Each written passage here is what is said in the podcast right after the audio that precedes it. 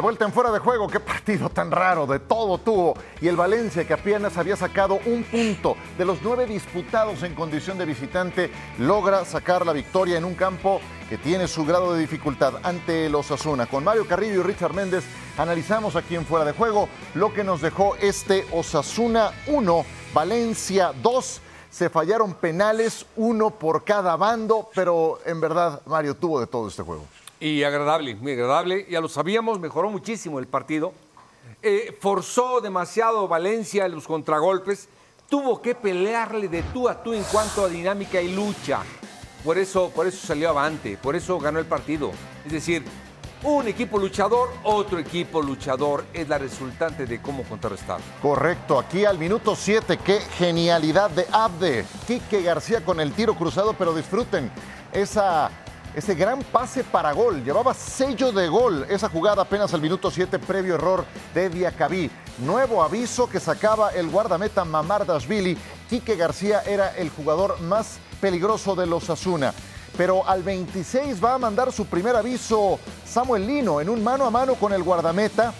Eh, eso era ya Richard Méndez el aviso de lo que venía poco tiempo después con el golazo de Justin Kluivert. Sí, ya tenía algún rato que era más en la cancha. El Valencia va a venir esta gran jugada que se manda Edison Cavani. El goleador terminó siendo asistidor bien en el desmarque, la diagonal que le marca Justin Kluivert para sentenciar así lo que era el 1 a 0. Valencia empezaba a ser más que los Asuna. Efectivamente, actividad de la segunda mitad. Ahí el disparo de Cavani estaba cerca del gol, pero el cierre es fantástico de Unai García para evitar lo que parecía peligro inminente de gol. Cavani se le sigue negando, como decíamos, su primera anotación iba a tener una más clara todavía, con balón parado en manchón penal. Un eh, una jugada que se presenta aquí al minuto 53 que termina con el gol de Diacabí. No es el gol del año, pero vale su precio en oro, vale tres puntos. No, aparte de eso, eh, recuperan la pelota en el área, pelean en el área, que ese fue el principal objetivo desde el partido. Y bastante bien el gol de Diacabí. Y esto, y esto, bueno. Increíble. Increíble. Había entrado el Chimi Ávila de cambio, la volaba, la mandaba a la tribuna y no sería lo único que ocurriría en este encuentro, porque también tendría el Valencia una situación semejante cuando Unai García comete este penal a Samuel Lino, le representa la tarjeta de expulsión, Cavani viene y se le frustra su primera anotación como naranjero. Sí, eh, no tiene gol definitivamente Cavani, es un gran delantero, gran asistidor, gran luchador, no tiene gol. No tiene gol. Es decir, no tiene esa, esa, esa sensación donde tú estás, la empujas y la metes. No la tiene Cavani. La que se le iba a Richard Méndez a Lucas Torró y vendría ya sobre el final el gol de Brazanic. Sí, la acción eh, que termina por sentenciar el 2 a 1 del partido, prácticamente ni siquiera para celebrarla, un balón que queda rebotado allí en medio de una melena de jugadores y bueno, la definición de Brazanich para el 1-2, quizá para maquillar un poco el resultado porque Valencia me parece a mí fue mucho más, eh, además inteligente, dosificando y que de haber tenido un poco de puntería Cavani, no solamente la del penal, aquella que le cierran, que le bloquean frente al arco, ha podido terminar esto con un marcador eh, mucho más abultado para el equipo Che. Y eso que dice Richard Méndez se refleja en los tres primeros renglones en posesión de balón, oportunidades creadas y también disparos a puerta. Superior el Valencia en ese rubro y también superior en el marcador. Vuelve el Osasuna a las andadas en casa eh, después de haber sacado un buen resultado en eh, el estadio Santiago Bernabéu. Ahora pierde esta gran oportunidad ante un Valencia que hizo lo justo y que creo que es eh, con merecimientos Mario el vencedor. Hoy fue muy importante Gatuso, pero te voy a decir por qué el cambio fue muy oportuno, el de Musa, es decir, le da solidez. Y lo otro, es decir, cómo ganar Kluivert las diagonales junto a Samuel Lino, cómo ganar las diagonales de sus laterales a la espalda de los centrales. Así se lo comió varias veces. Ese es el sentido, sentido táctico del partido. Por eso, eh, una paloma muy grande para Gattuso. Perfecto. Ya pone Mario un par de elementos, Richard, sobre la mesa lo que hicieron Samuel Lino y también Justin Kluivert y los relevos que mandó Gennaro Gatuso para la segunda mitad. ¿Qué otro elemento te gustaría agregar a las claves de la victoria para el Valencia?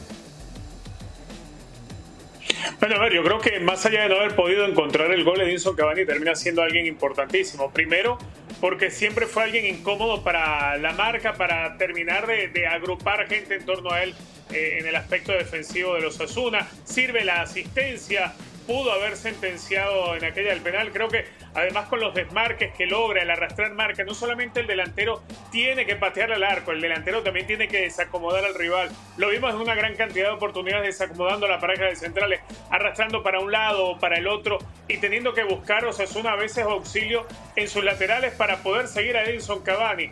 Eso le abrió siempre el camino, la brecha que de rato buscaba cuando Yunus Musa era el que encabezaba el chico estadounidense las jugadas de contragolpe, las diagonales que ya marcaban tanto con Patrick Kluivert como con Lino. Es decir, yo creo que dentro de toda esta mención vale nombrar el trabajo de Enson Cavani, que a veces el trabajo del delantero no se ve tanto porque no la mete o porque falla un penal como aquel que estrelló en el palo pero yo me quedo con una buena impresión de lo hecho por Cavani, no solamente por la asistencia en el primer gol. Sí, porque participa en esas jugadas de riesgo.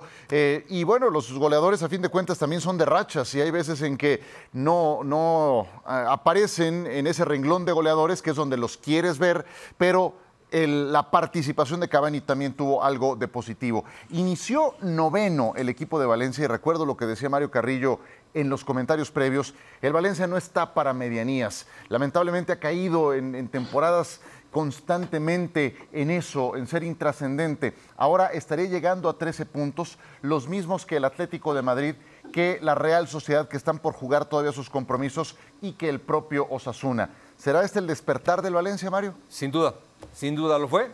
Y, hablar de, de Cavani. ¿Qué jugador el uruguayo? ¿Qué despliegue físico? Cómo trabaja el partido, lo trabaja como muy pocos en el mundo. Asiste como muy pocos en el mundo. Y no tiene gol, pero asiste. Es decir, qué jugador el uruguayo a mí me sorprendió mucho y encaja perfectamente con la personalidad de Gattuso. ¿Viste a Gattuso? perfección. Lo viste enojado y al final. Exacto, encaja perfecto. Le encanta, seguro que está encantado con eso. Sí. Pero por favor, seguro. Bueno, así era cuando jugaba Rino Gattuso, ¿no? Es bravísimo. Es correcto. Y esa personalidad la lleva también al banquillo. Voces de protagonistas, adelante. Por fin, y esta imagen, ¿no? Con el entrenador celebrando con la afición del Valencia. ¿Qué tal? Hola, buenas noches. Hoy una gran victoria aquí en un terreno muy difícil eh, con la, nuestra afición. Estamos muy felices, eh, agradecer a toda la afición por estar aquí y una gran victoria para seguir nuestra caminata. Quitáis un peso de encima peso de encima después de ganar? No, no estábamos con peso. Eh, sabíamos que la victoria fuera de casa iba a llegar. Y nos trabajamos mucho para esto y está aquí los tres puntos. Ahora, ahora es seguir y pensar en Elche, que también tiene una partida dura. y vamos adelante. Samuel, ¿cómo haces para estar en el área, regatear 90 minutos corriendo? Esto es un poco de Mr. Gatuso porque tienes que pelear mucho en, partido, tienes que correr mucho, mucha carrera porque no podemos parar, porque si paramos no podemos salir de aquí con victoria. No podemos parar. El sello de Mr. Gatuso, así era como jugador, no podía parar y era una fiera en el medio campo. ¿Alguna conclusión, eh, Richard, para cerrar este capítulo? Bueno, Valencia siguió teniendo algunas de esas desatenciones en el fondo durante el segundo tiempo, pero quizá no fueron aprovechadas ni siquiera con Chimi Ávila, que se pierde una, increíble, más allá de la que falla en el penal. Eh, Valencia tiene que mejorar eso, es un equipo muy aguerrido, que es el sello de Gennaro Gattuso, como bien ya lo decía Lino, pero sin duda tiene que mejorar en aquellos momentos que puede terminar de caerse en datos de concentración el equipo y por allí empezar a sufrir en los partidos. Hoy le ganaron a los Asuna como visitante, unos Asuna que no defendió ante Valencia como defendió frente al Real Madrid. Sí, Osasuna, cuando se falla ese penal em, de parte de Chimi Ávila, como que se desconcentra, empieza a desordenarse, quiere ir con más ímpetu adelante. Se, se, despistó un equipo que ya antes había sacado un mal resultado en casa ante el Getafe. Regresó Ávila, también estaba muy ansioso y termina errando ese penal, además de la que ya menciona Richard Méndez. Tenemos más en esta emisión de Fuera de Juego. Hay un partido que nos lo ha dado todo. Late Dramas. ¡Gol de Sergio Ramos en el Momentos de fantasía.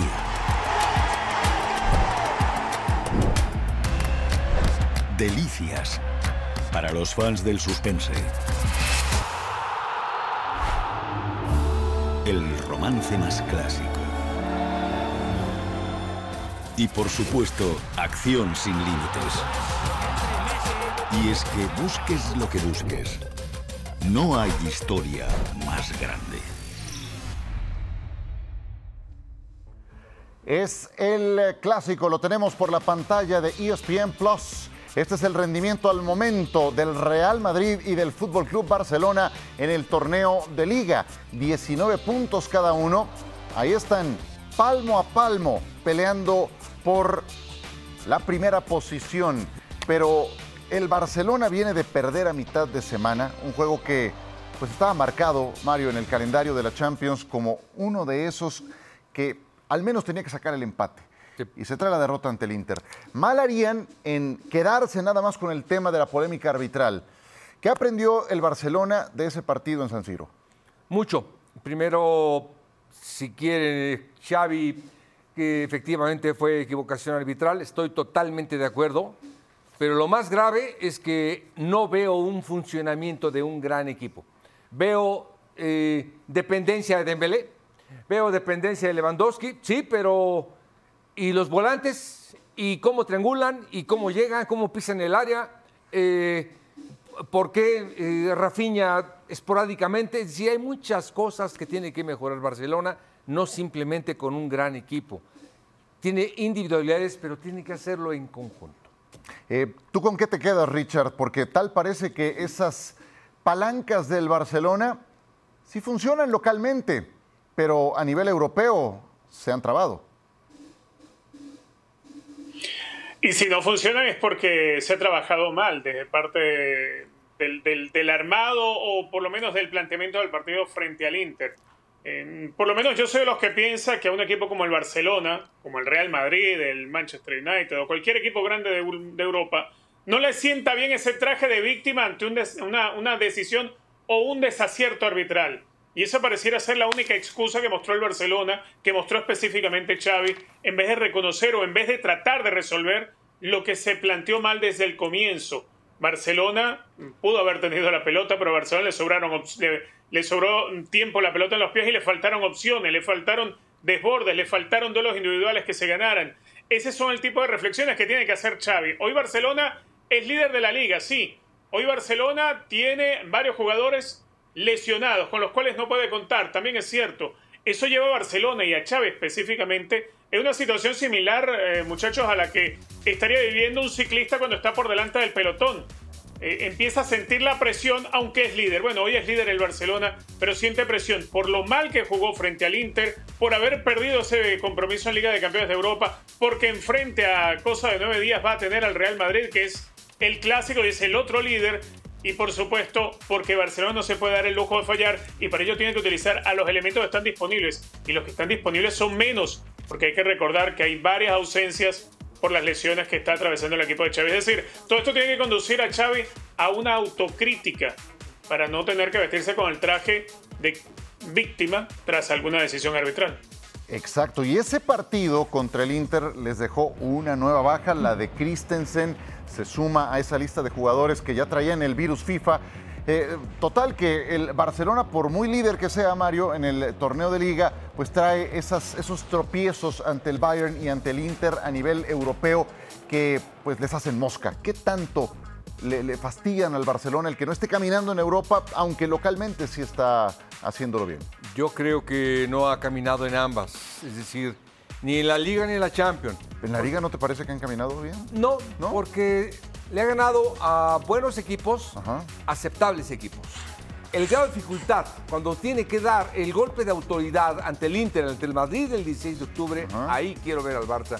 Ahí quiero ver el trabajo de este hombre. No culpar demasiado al arbitraje. Es Claro. decir, es lo que menos tiene que hacer un entrenador de Barça. No puedes quejarte del arbitraje. No puedes echar la culpa al árbitro teniendo el equipo que tienes. Tiene que buscar su funcionamiento este hombre. Yo lo veo bastante, bastante bajo. Vaya, vaya. Pues eh, el Real Madrid, campeón de Europa y campeón de liga, tuvo, Richard, un solo lunar la temporada pasada, que fue la derrota aparatosa contra el Barcelona. No era el Barcelona de las palancas, era el de la temporada pasada.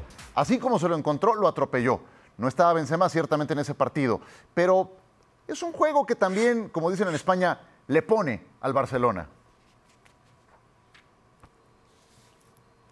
Sin duda alguna, ¿no? Eh, Para Barcelona es eh, importantísimo ganar el clásico, para el Real Madrid también lo es, por lo que ha sido más todavía en los años recientes, como mm, desde el punto de vista de haber contado Barcelona con Messi y Cristiano Ronaldo estando al Real Madrid, pues se acrecentó aquella rivalidad y una rivalidad que hoy en día quizá es diferente, pero que sin duda se puede empezar a, repotenciar nuevamente. Aquel 4-0 al, que hace referencia, que es ese partido en el cual eh, sin Karim Benzema, Ancelotti decide utilizar a Luka Modric de falso 9 y terminó siendo un desastre.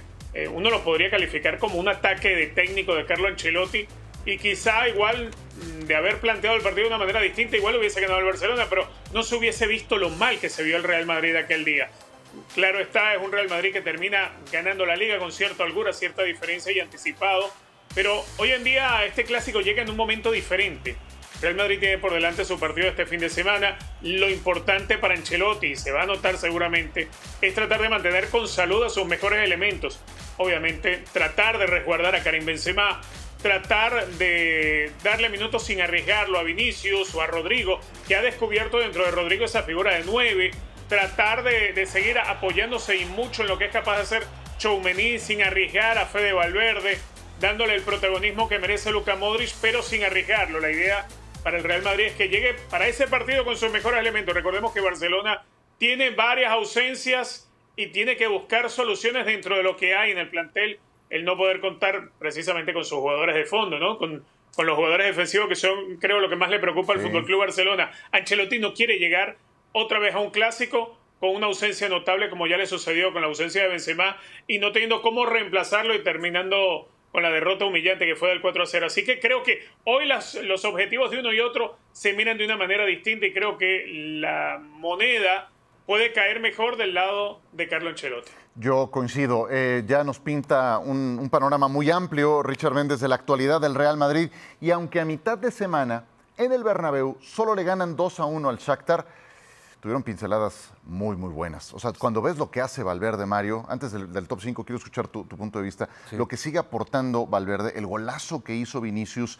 Eh, ok, no ha sido el arranque de temporada que uno quisiera de Benzema, pero se asocia, participa, eh, es, es también ese jugador importante. ¿Qué te pareció el Madrid a Fíjate, nada más te iba a decir que aquí dibujé la triangulación. No sé si le entiendas. No. Bueno, esa triangulación fue la del segundo gol. Fue una recepción de Benzema donde se apoya con Valverde. Valverde se la, ya- se la da al brasileiro. Ajá. El brasileiro se apoya en Benzema. Benzema se la vuelve a dar al brasileiro. Y la diagonal de Vinicius fueron seis toques en un Belleza. par de triangulaciones. Una belleza, sí. Una belleza. Aunque ayer me dijeron, sí, Mario, pero era contra el Shakhtar. Sí, hay que hacerlas. Claro. Hay que hacerlas. Esa profundidad es la que no le veo a Barcelona. A Barcelona lo veo este por derecha, este por izquierda, este por el centro y de ahí no te mueves.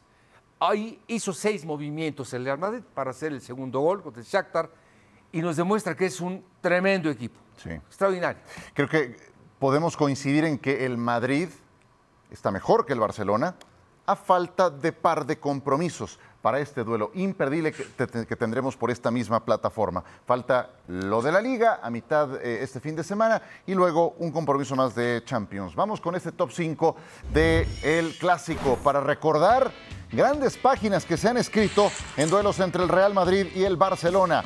Pues de Karim Benzema no podía fallar esta en la 2014-2015. Sí, ya era un gran goleador desde que estaba inclusive Cristiano Ronaldo en el equipo, el gran Karim Benzema. Y aquí a pase de Cristiano, ¿eh? Sí. Nada más. Simplemente Bueno, antes, claro. estamos viendo algo extraordinario. Y lo más importante de este hombre, que es el que le, dio, le da claridad a Cristiano Ronaldo, como nadie se la ha dado en ningún equipo. Golazo de Andrés Iniesta, Richard como número 4. Sin duda alguna, Andrés Iniesta, bombazo. Ese jugador inteligente, esa bujía desde la mitad de la cancha, esa lectura de juego tan diferente. Uno de esos grandes futbolistas que se nos fue y no le dimos un balón de oro. Sí, lamentablemente. Y lo mereció. Hubo especialmente una campaña cuando además fue campeón del mundo que lo mereció. Leo Messi nos entrega esta joya en tiro libre 2012-2013. Nada más el salto que pega No, a aparte- Barrera y dónde lo y aparte pone. lo sigue haciendo ahora. Sí, un Leonel Messi que está en un gran momento. Aquí la número dos es de Karim Benzema. Para variar, con el sello de la casa, este hombre que juega a las espaldas, al frente, de chilena media chilena, con la izquierda de volea, de todo, es el centro delantero para mí ideal. Y la número uno para Richard Méndez de Alexis Sánchez. Uy, tremenda la del chileno. Buena pausa. Ves, adelantado el arquero. La definición es excelsa, pero además más sabroso cuando se hace esto en un clásico, ¿no? Hombre, doblemente eh, grato. Y ve nomás dónde la puso fuera del alcance del guardameta Alexis Sánchez en la 2013-2014. Nueve días faltan para el Real Madrid contra Fútbol Club Barcelona. Yo sé, no tengo que recordárselos, pero todos lo marcamos en el calendario y lo tendremos por esta plataforma octubre 16. Ancelotti contra Xavi, Madrid contra Barcelona. ¿Qué es lo que viene en esta jornada 8? Hoy comenzó y tenemos también para el sábado al Atlético de Madrid que entrará en acción contra el Girona, Sevilla en la presentación de San Paoli contra el Athletic Club de Bilbao. Para el domingo subrayamos a la Real Sociedad contra el Villarreal y desde luego al Fútbol Club Barcelona contra el Celta. También sábado, el Getafe estará recibiendo en el Coliseum al Real Madrid. Hablando del Atlético de Madrid, tenemos palabras del Cholo Simeone. Eh, ¿Ya tienes vía libre para poder alinearlo el partido completo a Griezmann? No, siempre tuve la misma situación y me comporto en relación de lo que, en lo que creo que me tengo que comportar. Y a los hechos me, me remito. Eh, a partir de ahí sabemos de la importancia que tiene Griezmann dentro de nuestro equipo y ojalá que pueda seguir eh, mejorando y creciendo porque está en ese camino. El Cholo Simeone cambiará la tendencia con Antoine Griezmann, ya lo ha utilizado como titular eh, en eh, otros torneos, no así en la liga, en los primeros siete, eh, ninguna titularidad, pero en los últimos tres partidos ahí acumula dos titularidades. Y es alguien que le hace falta al Cholo Simeone, si por él fuera, seguramente lo habría puesto más minutos sobre el terreno de juego. ¿Qué tanta solución sería un Griezmann a quien pudiera utilizar a sus anchas? Eh, mucha, la verdad que es un gran jugador. Pero se une a Joao Félix, se une a tantos jugadores cuna eh, que tiene, extraordinarios. Ahí el problema no son los jugadores, ahí la problemática es del Cholo Simeone. ¿Del Cholo? Sí, tiene argumentos extraordinarios, no de un año, ni de dos, ni de tres, no sé de cuántos que me diga. Que lleva eh, en Richard el equipo más de Eh, 10 años. Ah, bueno, pues nada más te digo que la problemática no es por ahí, la problemática es por otro lado. Pero con esa idea futbolística, con, con el cholismo, han estado constantemente en Champions, ya fueron campeones de liga, pero no te, no te late. Para mí es un equipo para mucho más, pero les gusta, se conforman, les encanta que corre y que levante las manos. Sensacional. Bien. A mí no me gusta.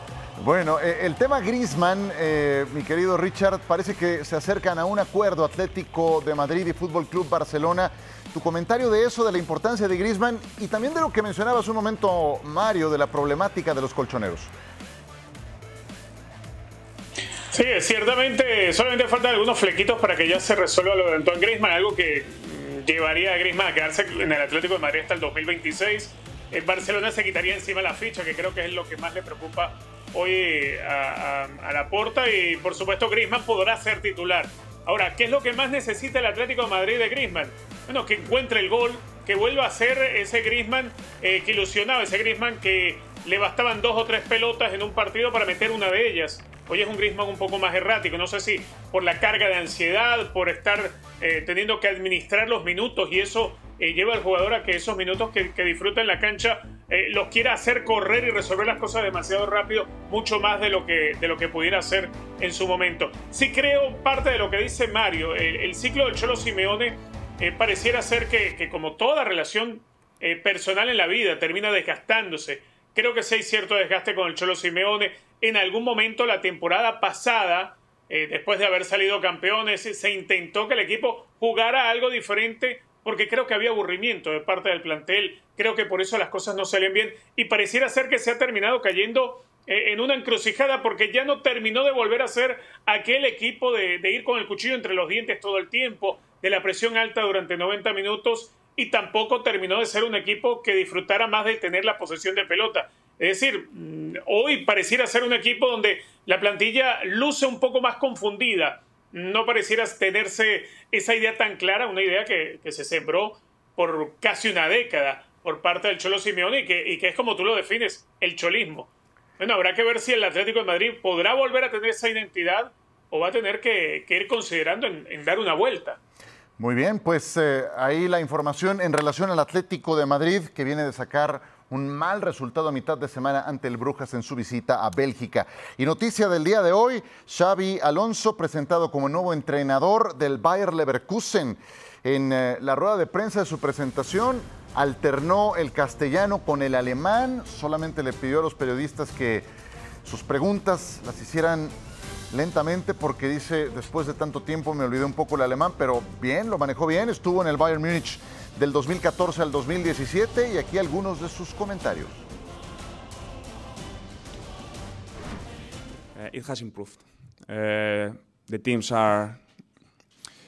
Uh, you have different different styles, but the essence of, of, of the teams, of the heart of the Bundesliga, is, is there. So for me, knowing that, it was important for me to feel more ready for this big change, uh, this big uh, challenge we have we have ahead. Started from from Saturday, we have Champions League game next week, so uh, uh, we want to to play good football, but we know that Bundesliga is getting better uh, year by year, week by week. Uh, great coaches, great young coaches that they are not afraid, and the clubs that they are not afraid to give the chance to young coaches like me or with many other cases, and that's great. That's great for football, and that's great for the German football as well. Un gran futbolista Xavi Alonso, ya con sus eh, horas de vuelo a nivel eh, inferiores de la Real Sociedad. Aquí lo tenemos en su trayectoria con eh, el equipo B. Tres temporadas con los números que ahí podemos ver. Arranca contra el Schalke 04 Mario mañana y luego contra el Porto, un equipo que es decimoséptimo en la Bundesliga. ¿Cómo lo ves? Sí, sensacional. Y aparte de gran jugador, eh, tuve la oportunidad de verlo en el Bayern Múnich. Eh, tuvo un gran maestro. Eh, ojalá y se lo haya captado, es decir, ojalá y lo haya asimilado. Conozco jugadores que pueden estar 10 años con un entrenador y no agarra nada. Pero ojalá y él lo haya asimilado para poderlo aplicar. Porque es un, en lo que se puede ver, se ve un gran entrenador, hay que verlo, hay que verlo y hasta no ver sus resultados. Sí, un tipo inteligente, un gran líder en el terreno de juego, eh, Richard, que incluso fue campeón del mundo en el 2010. Sí, y si logra mostrar algo de lo que él hizo en su carrera como jugador y lo logra reflejar en este Leverkusen que va al partido de mañana en un duelo directo, porque son dos equipos que están en la parte baja hoy de la Bundesliga. También el Schalke 04 está atravesando un momento muy difícil en el campeonato local. Eh, Xavi Alonso, al igual que su padre, que el Perico Alonso, sabía mm, marcar bien los ritmos de partido. Y creo que esa es una de las cosas que hoy, por ejemplo, le está faltando precisamente al Leverkusen. En lo de Holzek en, en esa zona, en, esa, en ese puesto que jugaba Xavi Alonso, pues es, es patético. Creo que si él consigue eso, que eh, desde la mitad de la cancha se pueden marcar los ritmos como él lo hacía en sus tiempos de jugador, bueno, ya aprovechando jugadores como los que ya tiene con Diaby, por ejemplo, esa, esa capacidad explosiva que, que es capaz de mostrar el Leverkusen, pues seguramente va a poder salir de los puestos de relegación del campeonato alemán. Yo creo que sí, que le va a ir bien. Si muestra, aunque sea un poquitito de lo que fue el viejo Xavi Alonso. Sí, tiene que entregar resultados cuanto antes con ese duelo directo del que ya hablaba Richard Méndez, que tendremos por la pantalla de ESPN Bayer Leverkusen contra Schalke 04, luego van contra el Porto. No gana el Bayer Leverkusen desde el 13 de septiembre. Le ganó al Atlético de Madrid aquella vez en la Champions, por aquello de los malos momentos que también ha atravesado el equipo colchonero. Mario Carrillo. Privilegio estar en esta mesa. Con Igualmente, ustedes. Richard Méndez, abrazo grande. Hasta pronto. Un gusto como siempre, muchachos. Abrazo.